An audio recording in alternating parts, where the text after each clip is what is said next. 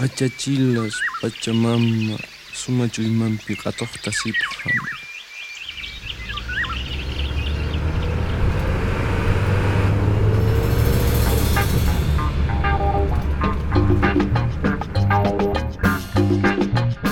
Sur les routes de la. Pachamama,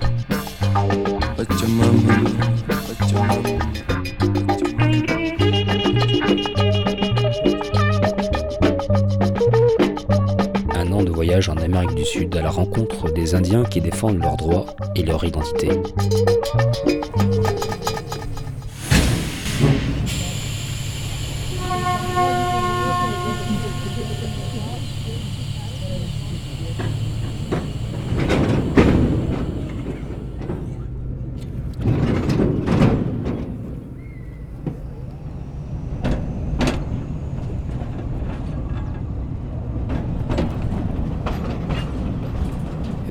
Sur les routes de la Pachamama. Alors notre voyage en Amérique du Sud se poursuit et après la Colombie, nous voilà en Équateur. Alors le voyage est l'occasion de, faire un petit tour d'horizon des structures qui aident les Indiens à défendre leurs droits et leur culture. Il faut dire que ceux de l'Équateur sont parmi les premiers à avoir créé des organisations dans les années 60 pour protéger les intérêts de leur communauté et se sont organisés en fédération afin de défendre leur territoire. On peut citer euh, parmi les premiers les Indiens Chuar d'Amazonie, euh, les fameux Jivaro, hein, appelés comme ça par les Espagnols colonisateurs, euh, ces fameux réducteurs de tête. Faut retenir aussi deux dates importantes de ce mouvement indigène.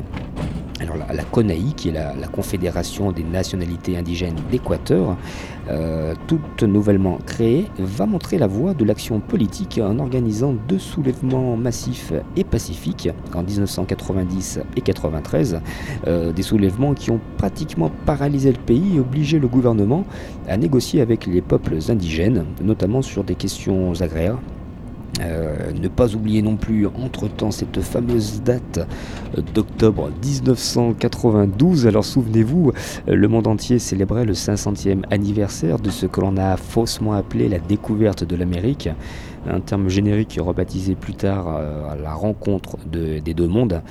Et les Indiens d'Équateur ont marché jusqu'à Quito, la capitale, pour célébrer, eux, les 500 ans de résistance indigène.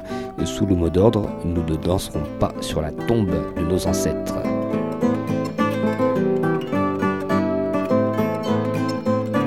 Les messieurs discutent sur notre sort. Les anthropologues récupèrent les dents de nos ancêtres. Les sociologues photographient nos cabanes. Les économistes additionnent nos carences. Les politiques formulent des plans salvateurs.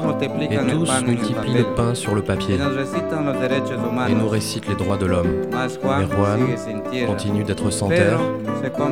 Pedro mange sa dernière chemise. Antonio cumple Antonio 100 años sin Fête sa centième année sans chaussures. Manuel lui ses mains à l'usine et Luis ses poumons dans la mine.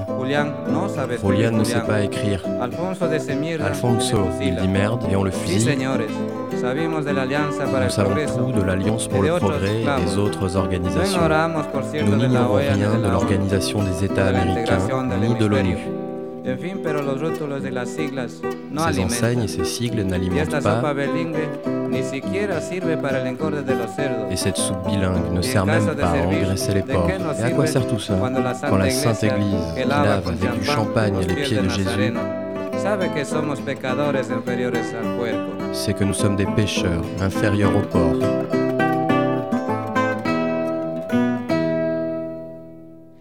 Alors si ces Indiens d'Équateur ont réussi à obtenir quelques résultats positifs, c'est déjà parce qu'ils représentent une part démographique non négligeable, euh, de l'ordre de 25%, et c'est aussi parce qu'ils ont réussi à s'organiser autour d'actions politiques et militantes, euh, autour de congrès, en menant des actions judiciaires, en pratiquant l'occupation de terres et autres formes de résistance active.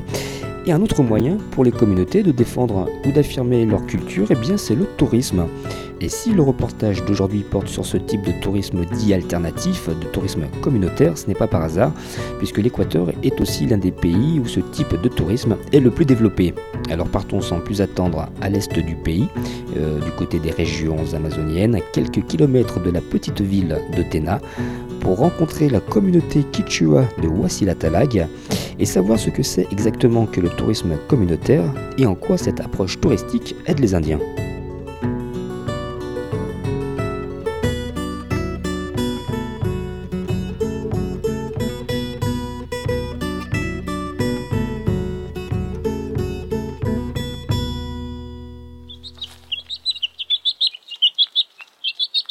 Para-guru-pitisa, apas-camariani, kai bi, Niu-kakari, wanyushka. Wanyukpi, nha, kai bi churikani Kinsa churi, shu ushushiwari. Shine churisha ña shina rukuyani nha. Wawa unawa, churi unawa. Churi unawa me rukuyani. Caiga niu-ka churi manda, churi mi. Voilà un exemple de quechua que l'on peut entendre en Équateur, mais j'aurai l'occasion de vous en parler un, petit peu plus tard. Alors ici, on se trouve dans un endroit assez paradisiaque. Imaginez un petit village adossé à des collines boisées, euh, les prémices de la forêt amazonienne, une petite rivière qui coule, tout est vert, les insectes se disputent l'hégémonie sonore aux oiseaux, la flore n'est pas en reste avec des plantes et des fleurs qui viennent compléter ce tableau, et c'est dans ce cadre idyllique que l'on trouve la communauté Quichua de Wasila Talag. Alors Quichua ici se réfère au nom d'une nationalité, elle-même formée de 13 peuples différents, dont les Quichua de l'Amazonie, que l'on va rencontrer aujourd'hui. Wasila Talag est l'une des dix communautés de la région à avoir créé au début des années 90 une structure de tourisme communautaire sous le nom de Ricancier, le réseau indigène des communautés du Haut-Napo pour l'échange interculturel et l'écotourisme. Pour en savoir plus, écoutons le responsable de cette communauté, Marco Aurelio Liquiandi. Alors nous sommes à l'écart du village, une terrasse en bois, des hamacs, la forêt tout autour et la rivière en contrebas. Mi nombre es Marco Aurelio Licuyandi. Soy de la comunidad de Huasila Tala, Cantón Tena, Parroquia Tala, provincia del Napo, Ecuador. Bueno, la Ricansi prácticamente se, se creó por una necesidad, igual como, como esta comunidad. Ricancy a été Por- créé por de même que notre tierras, communauté pour ya défendre nos terres. La, la- la actividad Parce qu'à petrolera l'époque, l'activité pétrolière était en train de détruire notre- comunidades. nos communautés. Donc c'est pour ça que l'on a créé l'organisation et notre communauté de proteger pour protéger notre environnement, notre forêt, notre habitat. Parce que nous, nous vivons avec notre forêt, avec notre jungle. Nous faisons partie de la jungle, partie de la Pachamama, la terre-mère. Et si nous, nous ne faisons pas attention à notre Pachamama, à notre forêt, alors dans, eh, 30, dans 40, 30, 50 40 ou años, 50 ans, ça n'existera plus. et nos enfants ne vivront plus dans les communautés, mais euh, ils iront en ville. Avec ce programme touristique, nous essayons de freiner la migration de nos enfants. Ils sont en train de migrer en ville parce qu'il n'y a pas assez de travail ici. Ils vont chercher du travail en ville, mais euh, ils sont vite exploités, mal payés. Et tout ça, ça se répercute sur notre vie sociale en tant que peuple indigène, peuple quichua. mexicanos. Los ingresos de recursos acá a la comunidad L'argent du tourisme qui entre dans la communauté est réparti dans, différents domaines. Par exemple, il de aide les gens à se soigner.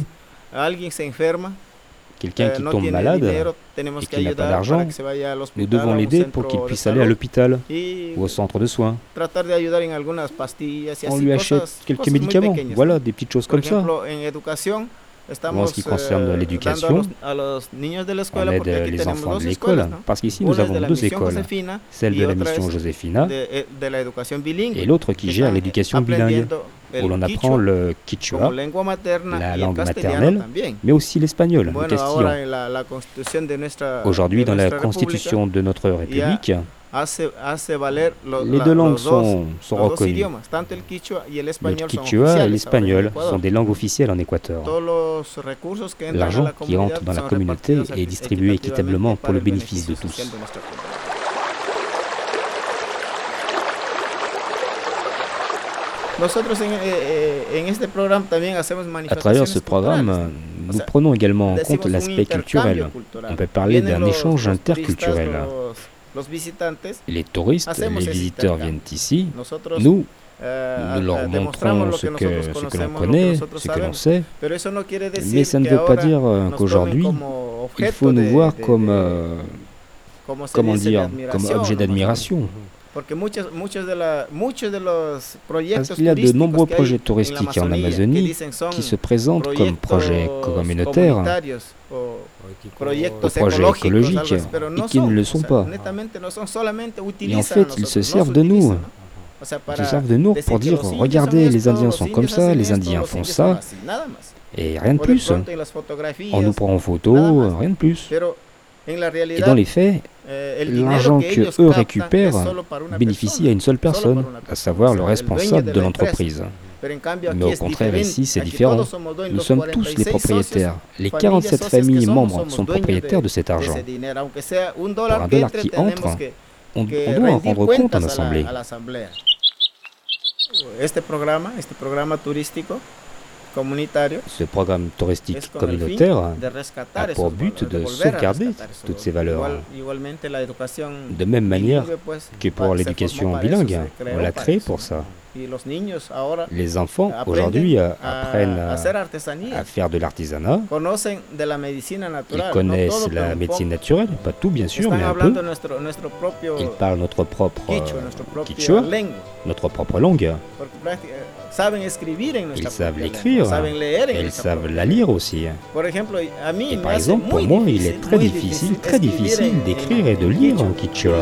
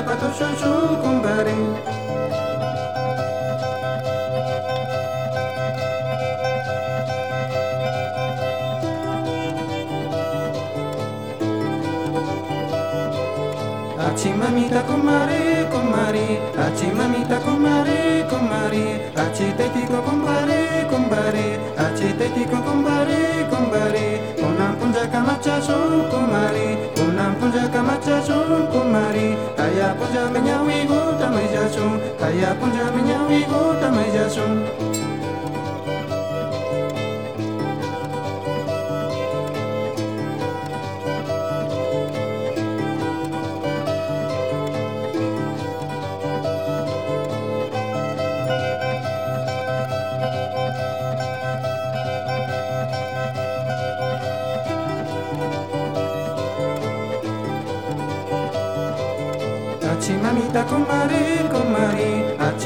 kembali kembali Acitetico kembali kembali Acitetico kembali kembali Volpigu jata tu susul kumari Volpigu jata tu susul kumari Pakaringa patu susul kumbari Pakaringa patu susul kumbari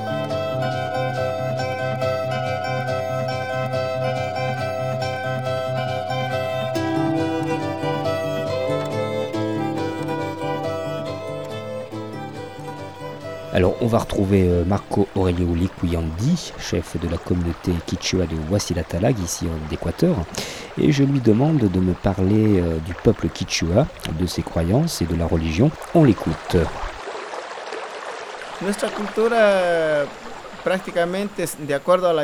Notre culture, lorsque nous écoutons les, historiens, viendrait pour certains des montagnes, pour d'autres, on viendrait euh, de- des régions de abajo de Brasil. du Y Brésil, así hay una, una confusión, mais il y a beaucoup de confusion. Eh, Mais d'après ce que nos parents nous ont dit, gente, o sea, de la nacionalidad nous sommes de la nationalité Quichua.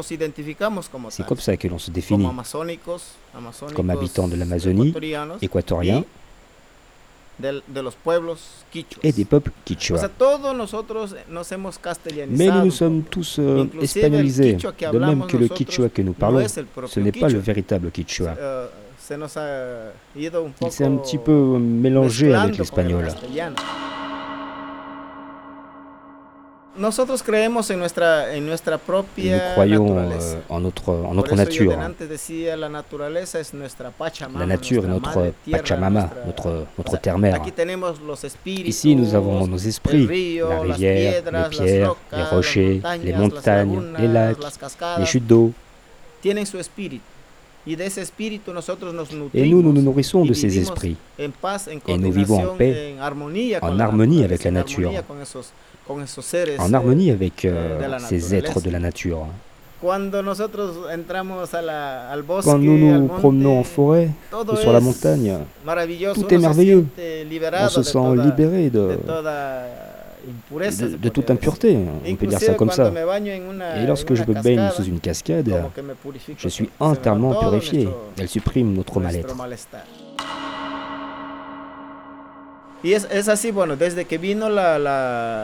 Lorsque la, religion catholique est arrivée ici, elle a tenté de, de changer tout ça. Il y a un Dieu, bien sûr, et sans doute que leur Dieu est le même que le nôtre.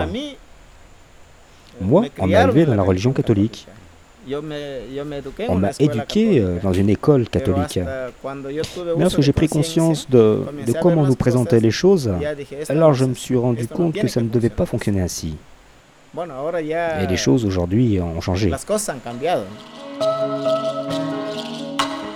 Tourisme communautaire, écotourisme, tourisme éthique, durable, solidaire, équitable, tourisme intégré ou social, hein, ce sont des termes qui se chevauchent ou se recoupent. Alors, pour faire simple, on peut dire que le tourisme communautaire est une forme de tourisme solidaire qui peut aussi prendre le nom de tourisme éthique ou durable et qui pourrait se définir comme un tourisme où le client contribue financièrement ou matériellement à l'entretien et la préservation du territoire, à l'amélioration des conditions de vie et à des projets de développement local. Et on l'a entendu, Marco Aurelio est assez critique envers certaines organisations qui exploitent ce terme de communautaire et où les Indiens ne sont vus que comme un élément de décor très pittoresque et qui feront une belle photo à montrer à vos amis.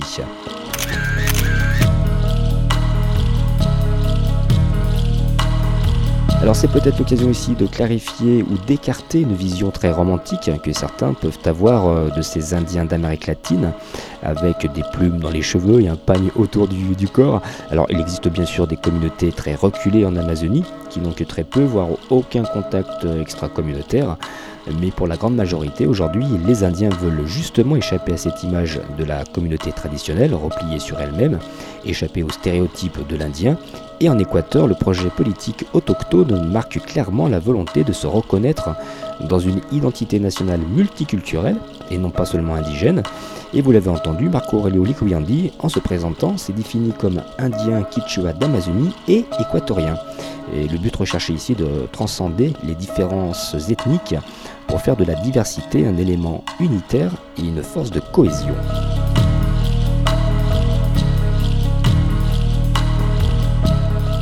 Ces principes multiculturels et multiethniques sont inscrits dans la nouvelle constitution équatorienne de 2008, proposée par le président de la République Rafael Correa et, votée avec une large majorité. Une constitution qui proclame également le castillan, nous on dirait l'espagnol, comme langue officielle de l'Équateur, et que le quichua et le shuar sont également des langues reconnues. Et de cette langue quichua, bah, il en est question tout de suite, en partant à la rencontre des enfants de l'école de Wasilatalag et de leur professeur Eduardo Liqui.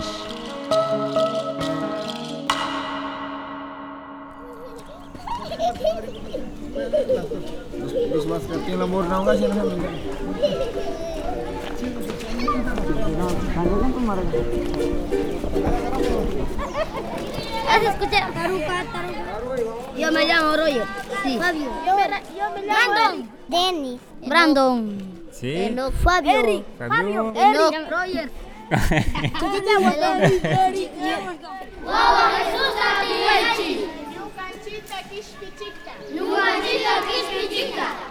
Alors nous sommes ici euh, dans ce qu'on pourrait appeler la, cour d'école et je demande à Julio, qui est le fils du chef de la communauté, que sont en train de faire les enfants et il me répond qu'ils sont en train de répéter une chanson en quichua pour les fêtes de Noël où ils apprennent dans un premier temps à parler et prononcer le quichua.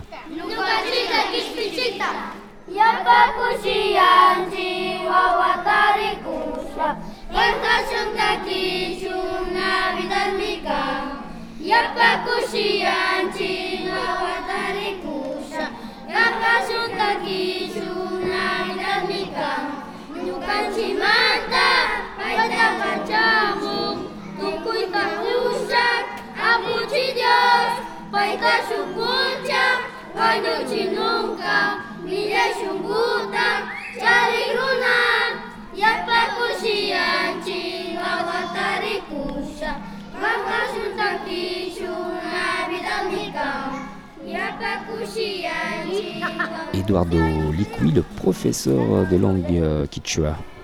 Ah, los niños son netamente quichuas. Les enfants de sont de quichua. esta- de esta zona. Ils sont d'ici, ils apprennent le quichua comme langue maternelle. Eh.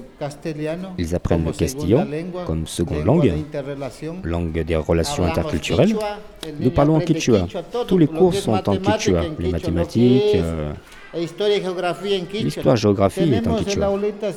Nous avons accroché dans la classe des phrases en quichua. Nous plantons des arbres, ça fait partie de notre vie. Nous vivons en organisation.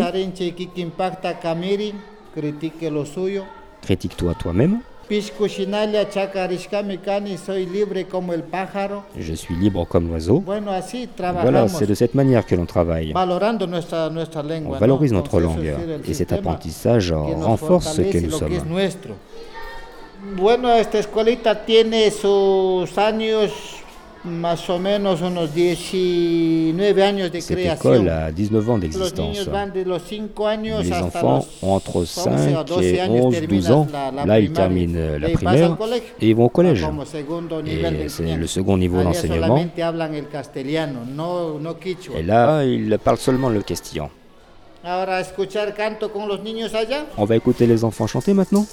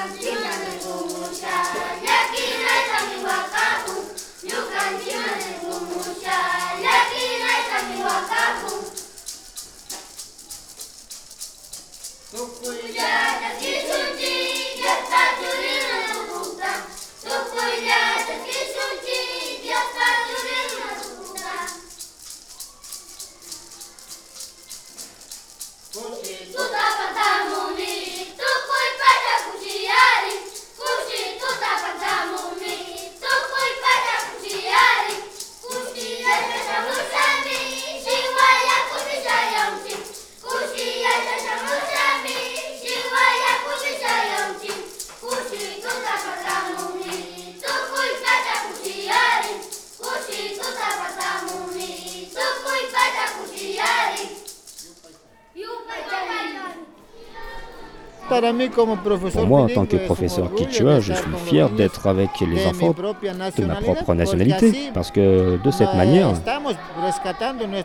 nous sauvegardons notre identité culturelle.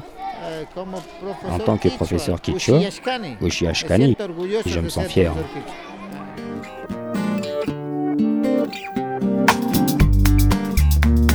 Le quechua, qui est l'une des principales langues parlées en Amérique du Sud, où l'on dénombre environ 10 millions de personnes la pratiquant, du sud de la Colombie jusqu'au nord de l'Argentine. Et en Équateur, il serait environ 2 millions de, personnes à la parler. Alors sans entrer dans les détails, on peut dire que, que cette langue était déjà présente avant le développement de l'Empire Inca, que le quechua est un groupe de langues, en fait, avec des variantes grammaticales et de, ou de prononciation. Le quechua parlé en Bolivie, par exemple, se rapproche du quechua dit de Cusco, parlé au Pérou, un peu différent du quechua de Chavin, toujours au Pérou. Et l'Équateur se distingue du fait que son quechua est le plus éloigné de tous les autres. Et il n'est pas rare ici de dire quichua et non quechua. Hein, bon, voilà, la petite variante. Il y a ensuite euh, d'autres variantes en fonction des, régions au sein d'un même pays, mais tout le monde arrive à, se comprendre, quel que soit le quechua utilisé.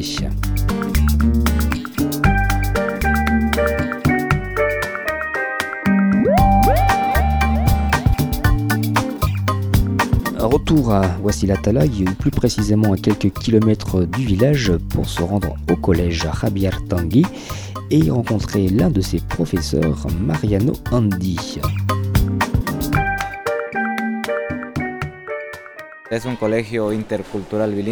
C'est un collège interculturel bilingue. Nous faisons un enseignement en deux langues, en quichua Ah, et en espagnol. C'est un collège qui a 7 ans Ah, d'existence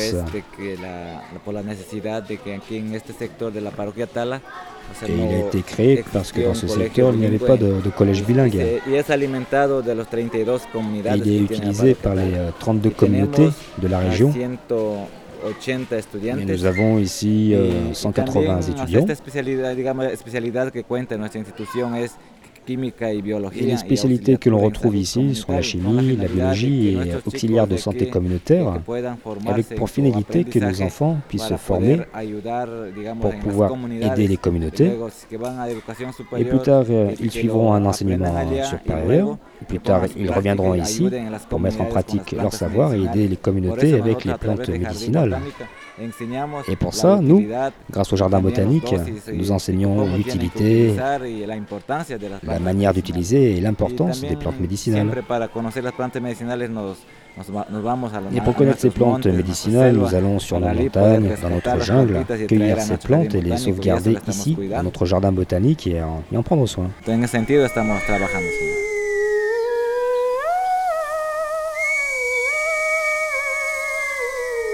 Ces jardins botaniques, on les retrouve euh, dans pas mal de, régions, hein, dans pas mal de communautés. On y fait pousser donc des plantes qui serviront à l'artisanat, d'autres pour cuisiner. Lorsque par exemple euh, vous avez à faire cuire un poisson dans la braise, eh ben, il faudra utiliser une feuille qui ne dégage pas d'odeur. Euh, D'autres plantes seront cultivées pour leur effet antibiotique ou cicatrisante. Mais le jardin botanique, c'est encore plus que ça. Petite visite explication, toujours en compagnie de Mariano Andy.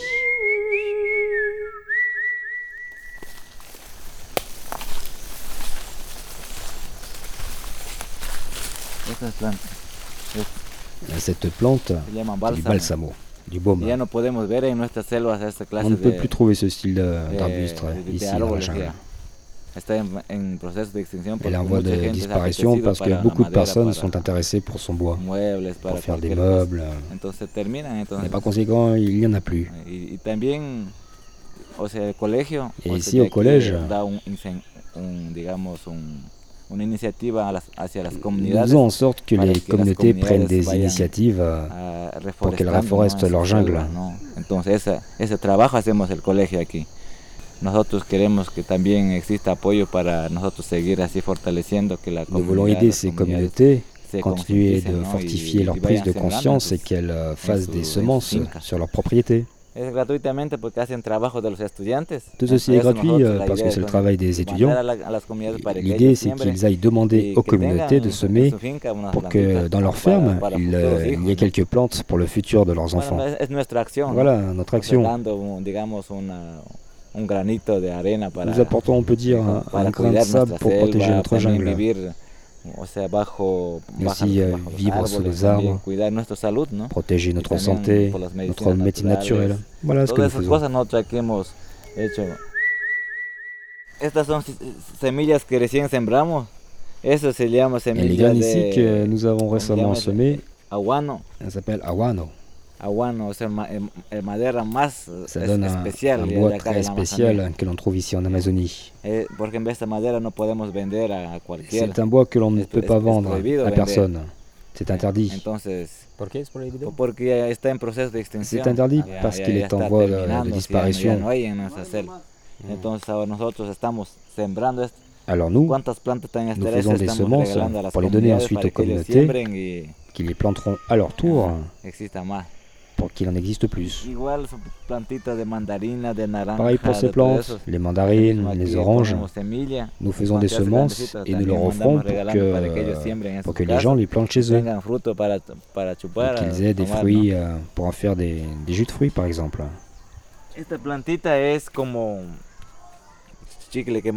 Cette petite plante, c'est comme le, le chewing-gum que l'on mâche. Ça ressemble beaucoup, mais, c'est un petit fruit. Eh, On l'utilise comme un chewing-gum, mais euh, ça provient d'une plante. C'est naturel, sans produits chimiques.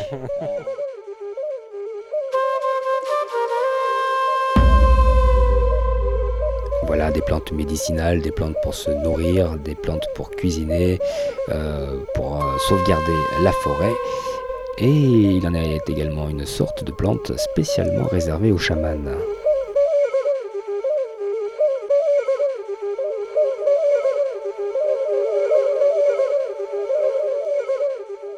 Por ejemplo, como esta hoja Par exemple, avec cette feuille, euh, medio, ¿cómo puedo? Se- Tiene sonido. elle produit du son. Ya, pues se más hace sonar así. Entonces ahí dice que Et les chamans o sea, lo- disent que lorsqu'on écoute ce bruit, le mal s'en va. C'est ce que disent les chamans. Hojas tenemos así para que no se pierda. C'est une plante si que l'on cultive ici pour ne pas qu'elle disparaisse. Parce que les gens, quand ils travaillent dans les champs, bah, ils la coupent.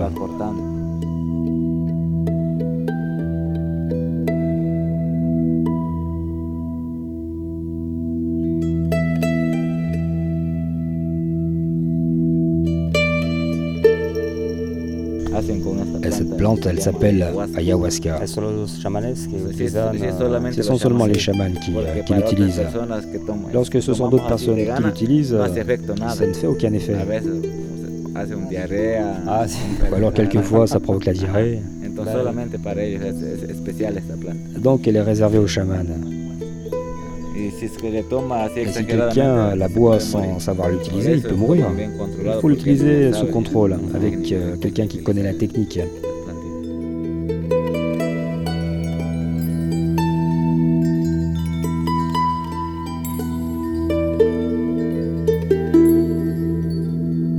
Prévenu en ce qui concerne l'ayahuasca. Pour terminer, nous allons retourner au village de Wassila-Talag et laisser le mot de la fin à son chef Marco Aurelio Likuyandi. Alors, lorsque je suis arrivé euh, là-bas, en décembre 2008, Marco Aurelio venait d'être élu à la tête de la communauté, des élections qui ont lieu tous les 5 ans, et ce projet de tourisme communautaire lui tient vraiment à cœur. De même que pour pas mal de, de jeunes que j'ai rencontrés là-bas et qui s'investissent vraiment pour faire en sorte d'attirer plus de touristes et donc plus d'argent pour faire vivre le jardin botanique, le collège, euh, payer le professeur bilingue, etc. Alors il faut savoir que généralement les communautés n'acceptent qu'un nombre réduit de touristes et elles ne peuvent clairement pas compter que sur cette manne financière pour faire fonctionner leur communauté, même si c'est un type de tourisme qui est en pleine extension et qui peut parfois faire naître une sorte de comment on pourrait dire ça, une sorte de folklorisation des, coutumes de ces communautés afin d'attirer les touristes à la recherche d'exotisme. Alors ce n'est pas le cas ici à Wassila Talag, et j'ai demandé à Marco Aurelio Likuyandi s'il n'y avait pas une autre, une autre alternative au tourisme pour faire vivre la communauté et défendre son territoire. Voilà sa réponse. La, la alternativa es, eh, ¿cómo se puede L'alternative, comment on peut dire, talar los bosques. c'est couper la forêt. Nosotros hemos visto como única Nous, nous avons vu euh, le tourisme communautaire comme seule alternative. Un tourisme la managé par la La communauté elle-même. L'Amazonie est le poumon de la planète. Si nous, nous détruisons la forêt, on peut aussi dire la que nous euh, détruisons l'humanité. Potencias Les grandes puissances mondiales, par exemple comme les États-Unis ou les pays européens, eh, sont en quelque sorte les, coupables. Les coupables de ce qui arrive, comme le réchauffement planétaire, les problèmes de la couche d'ozone et tout ça. Ici, nous défendons la nature. Mais eux continuent. Entonces, es, es necesario de que esos Il est nécessaire que ces pays prennent conscience et qu'ils nous ¿no? aident en ici dans ce type de programme. Un projet qui est une alternative de conservation.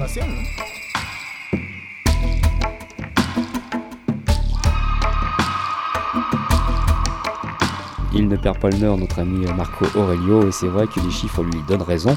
En tous les cas, ceux de la CEPAL, la Commission économique pour l'Amérique latine et les Caraïbes, qui, au vu des chiffres d'émissions de gaz à effet de serre et du réchauffement climatique, prévoit la disparition des mangroves sur les régions côtières d'Équateur, une biodiversité en baisse de 30 à 40% d'ici 2100, due à la baisse des précipitations en région amazonienne. Et l'ironie de tout ça, c'est que l'Amérique du Sud, qui est la deuxième région au monde après l'Afrique, avec le plus euh, bas taux d'émission de gaz à effet de serre, eh bien c'est elle qui euh, aujourd'hui va subit euh, plus qu'une autre région l'impact de ce réchauffement. Alors concernant le futur euh, pour la communauté de Wassila Talag, Marco Aurelio nous en présente son projet et ses espoirs.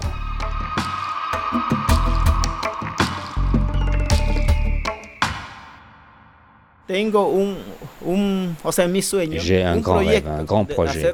C'est de faire une réserve ici, sur ce secteur de 30 hectares que nous avons, et où nous voulons faire une réserve, où nous voulons euh, sauvegarder les espèces qui sont en, en voie d'extinction. Toute cette jungle auparavant, il y a 50 ans, 60 ans, abritait tout type d'animaux. Eh, Mais l'accroissement démographique, la colonisation a détruit cette diversité. Aujourd'hui, nous n'avons plus de quoi chasser, de quoi pêcher des poissons, eh, nous ne savons plus où prendre la viande. Parce que pour nous, la forêt, c'est notre vie. Nous avions ici notre trousse à pharmacie, toute la médecine naturelle, tous les animaux à portée de main, les fruits, les poissons, mais maintenant il n'y a plus rien. Nous devons aller chercher ces produits au marché. Et ce que nous voulons avec cette réserve, c'est de pouvoir élever les animaux ici même, qui nous servent comme attrait touristique, mais aussi comme complément de notre régime alimentaire. Voilà notre objectif. Notre futur, comme le futur de la patrie, et celui de la communauté, ce sont nos jeunes. Et nous, nous souhaitons que nos jeunes continuent d'apprendre ce que nous savons, ce que nous avons fait. Et ce que nous avons vu. Ils doivent avoir l'objectif de se dire, on va y arriver. Ce fut l'idéal de nos parents, on va y arriver. Nos parents et mes oncles, qui reposent en paix, nous ont dit, voilà ce qu'il faut faire. Là doit être grand, là doit être au sommet, là doit aller de l'avant. Nous voulons le succès de notre communauté afin de réaliser les idéaux de nos parents qui maintenant reposent en paix.